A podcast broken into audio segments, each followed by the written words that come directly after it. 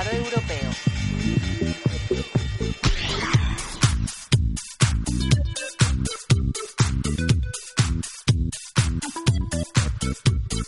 Tiempo de echar un vistazo a cómo abre el IBEX 35. José Lizán, gestor de Auriga Global Investors. Buenos días. Hola, muy buenos días. ¿Cómo tenemos al IBEX? ¿Está ahí echando eh, la cuenta atrás de su reloj de muñeca para ver qué sucede con Mario Draghi mañana? Bueno, pues eh, eso parece, ¿no? Va ganando posiciones, los inversores van tomando posiciones de cara al evento y la verdad que esto se parece cada vez más a un bet and win en vez de a un, a un mercado, ¿no? Y, la verdad que para los gestores, pues todo este tema de, de intervenciones y que banqueros centrales puedan cambiar el devenir de los mercados con sus decisiones, pues es, es bastante complejo de gestionar porque siempre estás equivocado, ¿no? Si estás poco invertido porque estás poco, si estás mucho y fallan porque estás eh, mucho, o sea que, es muy complejo y nosotros un poco nuestra recomendación es olvidarse de, las esperanzas o, de los bancos centrales, dedicarse a analizar compañías y ver qué compañías pueden salir favorecidas de cara a este 2015, ¿no? desde nuestro punto de vista, pues las compañías que salen favorecidas son las compañías con un euro dólar eh, pues en los niveles en los que está y que son pues prácticamente todas las compañías tipo Viscofan, Inditex, Ferrovial, eh, compañías pues muy ligadas a, las divisas y que salen favorecidas y en el caso de crecimiento está claro que el PIB español este año va a ser un, buen año de crecimiento español, pero LATAM no va a ser un buen año, ¿no? Entonces nosotros estamos sobreponderando las compañías más eh, del ciclo español puro y, menos las grandes compañías que, dependen de Latinoamérica porque creemos que toda la recuperación que van a vivir los grandes blue chips del IBEX en España va a ser neutralizado por el deterioro que van a sufrir en, las cuentas de Latinoamérica, ¿no? Así que eh, esa es un poco nuestra estrategia y la verdad saber si va a haber QE o no, los términos en los que va a haber, pues es pura especulación. La presión es enorme, desde luego que la presión para el Banco Central Europeo en esta reunión yo no había vivido pues en los últimos años tanta presión para que un banco lo active y si no lo activa la debate va a ser enorme en los mercados, ¿no? Así que yo creo que, que cederá ante las presiones y algún tipo de QE tendremos. El problema es que luego tenemos Grecia el fin de semana, o sea, si miramos la agenda siempre tenemos un hito por delante, por eso creo que hay que olvidarse de todos ellos, pensar en el análisis de las compañías y centrarse en las perspectivas de, y olvidarse del ruido que hay en los mercados. Desde luego tenemos que estar muy pendientes de las empresas de Grecia, por supuesto también con ese fin de semana, y también de las OPVs que calientan motores. AENA parece dispuesta a despegar en el mes de febrero.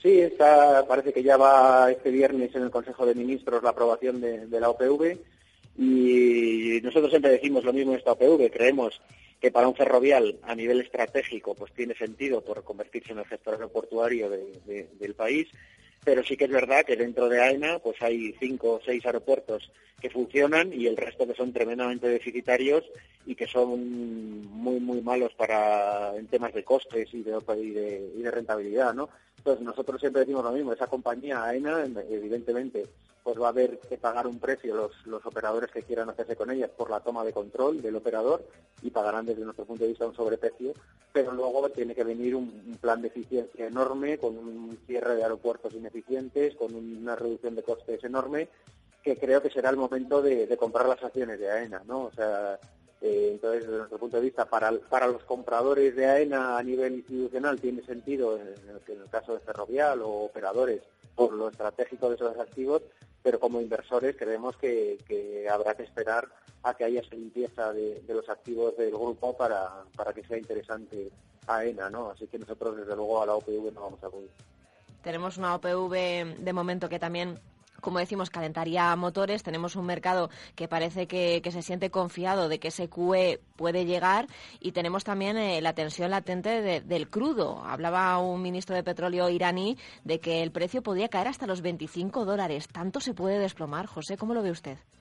Bueno, yo lo que creo es que independientemente de que pueda haber rebotes en cualquier momento, porque la caída ha sido a, plomo y, y ha sido un desplome monumental del precio del crudo, creo que los países productores, fundamentalmente Arabia Saudí, lo que quiere es tener el precio del crudo bajo durante un tiempo prolongado para que todo el tema del shale gas haga que haya compañías que no sean eficientes y que tengan que cerrar porque, porque los ingresos no dan y, barrer un poco a, la competencia. ¿no? Arabia Saudí no nos olvidemos que tiene un coste eh, por, por barril de 5 dólares Así que todo lo que sea por encima, por encima de 5 dólares es beneficio para el país y yo creo que van a tratar de mantenerlo un tiempo, un periodo prolongado para, para ese petróleo eh, que a 90 o 100 dólares tenía sentido que saliera y, que los costes de sacarlo pues hacía que, mereciera la pena eh, llevar un poco a todos esos productores últimos a, situaciones de insolvencia y de quiebra, ¿no? Yo creo que es un poco lo que vamos a vivir en los próximos dos trimestres,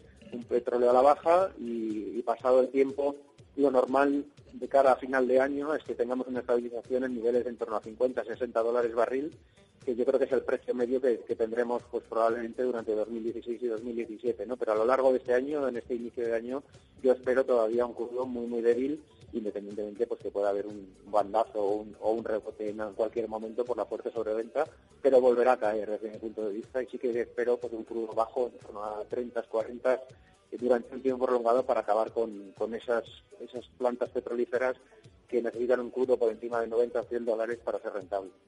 Pues nos quedamos con esa referencia también del crudo débil y de qué sucederá también a la hora de eh, retomar la senda alcista o por lo menos la de la estabilización de cara al final de año. José, muy pendientes de qué suceda mañana con Mario Draghi, lo contaremos en Onda Inversión. Gracias por su análisis y le espero en una semana.